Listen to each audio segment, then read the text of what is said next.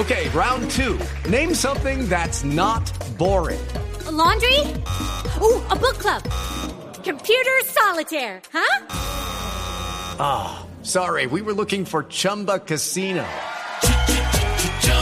That's right. ChumbaCasino.com has over 100 casino style games. Join today and play for free for your chance to redeem some serious prizes. ChumbaCasino.com. No purchase necessary. Full prohibited by law. 18 plus terms and conditions apply. See website for details. Si el gobierno les ordenó a las diferentes autoridades del país extremar las medidas de control para evitar que se sigan presentando casos de corrupción relacionados con los recursos de los contratos de alimentación para los niños en Colombia. Diego Monroy. En medio de la inauguración del Centro de Sanidad de la Policía Clínica Regional Inmaculada en el departamento del Huila, el presidente Juan Manuel Santos reveló que se pondrá en marcha un esquema especial para controlar la corrupción y las irregularidades que se presentan con los contratos de alimentación de miles de menores del país. Yo le pedí a la ministra de Educación, a la directora del ICBF y a la Secretaría de Transparencia que me montaran un sistema especial para controlar la corrupción en la alimentación escolar. No hay derecho que se esté robando, como aparentemente está sucediendo la alimentación de nuestros niños en los colegios. No es que todo el mundo se esté robando, pero hay corrupción por eso dado las instrucciones para que se ponga en marcha un, un esquema especial para combatir la corrupción en los colegios. El presidente Juan Manuel Santos anunció que aunque el SAR de la chatarra se les escapó a las autoridades, ya hay 10 personas capturadas vinculadas a este cartel. Además de ello, anunció que hay 5 personas capturadas por todo lo relacionado con el fraude a la salud en el departamento del Chocó. Diego Fernando Monroy, Blue Radio. Seguimos con la información porque indígenas del resguardo ubicado en la zona donde cayó un helicóptero de la policía en el Urabá antioqueño continúan albergados en una escuela, esto por temor a las acciones de la fuerza pública. Ya incluso se presentan brotes de algunas enfermedades. Vamos a Medellín a la información con Byron García.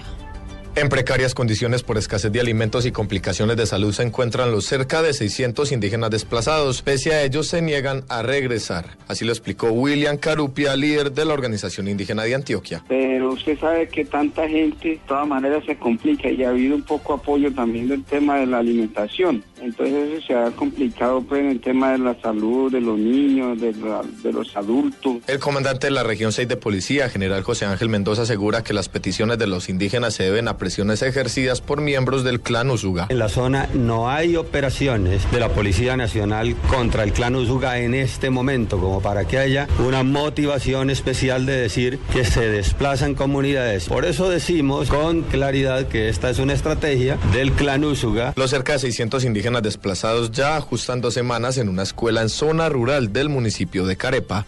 En Medellín, Byron García, Blue Radio.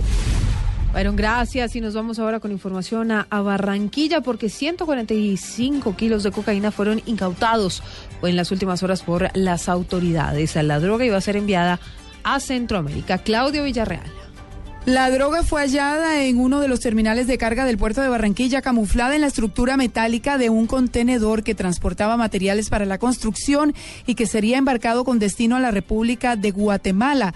Luego de las requisas se hallaron 146 paquetes rectangulares forrados en plástico con un peso de 145 kilos. La policía informó que la sustancia tiene un valor aproximado a los 6.6 millones de dólares en territorio centroamericano y que se evitó la comercialización de cerca de 2.320.000 dosis en el narcomenudeo.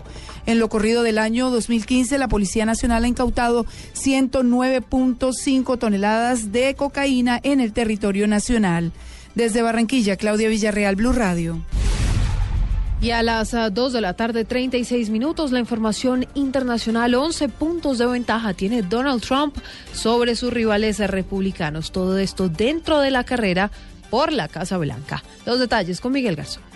El magnate estadounidense sacó 11 puntos de ventaja a sus rivales de cara a las primarias republicanas de las que saldrá el candidato de este partido para las elecciones de 2016, según una encuesta publicada hoy por la cadena CNN. Trump tiene el apoyo del 24% de los republicanos, 11 puntos por delante de su más directo rival, el exgobernador de la Florida, Jeb Bush, que tiene un 13% de las preferencias. El multimillonario subió en las últimas dos semanas 5 puntos porcentuales, mientras que Bush, hermano del expresidente George W. Bush, perdió 2, según la misma encuesta que se realizó por teléfono entre el 13 y el 16 de agosto y que tiene un margen de error de 4,5 puntos. Miguel Garzón, Blue Radio.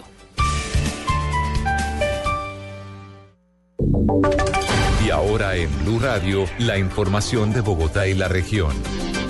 Noticias de Bogotá cuando ya tenemos las 2 de la tarde, 37 minutos hasta finales de año. Estarán listas las obras de ampliación de varias estaciones de Transmilenio sobre la autopista norte. Daniela Morales.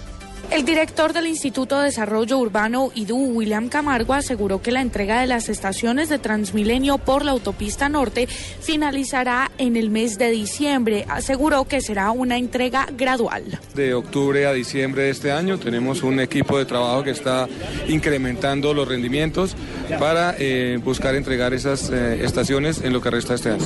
Es importante recordar que en este momento se adelantan los cierres sobre la autopista norte con calle 140 y 151 y desde la 163 a la 167. Daniela Morales, Blue Radio.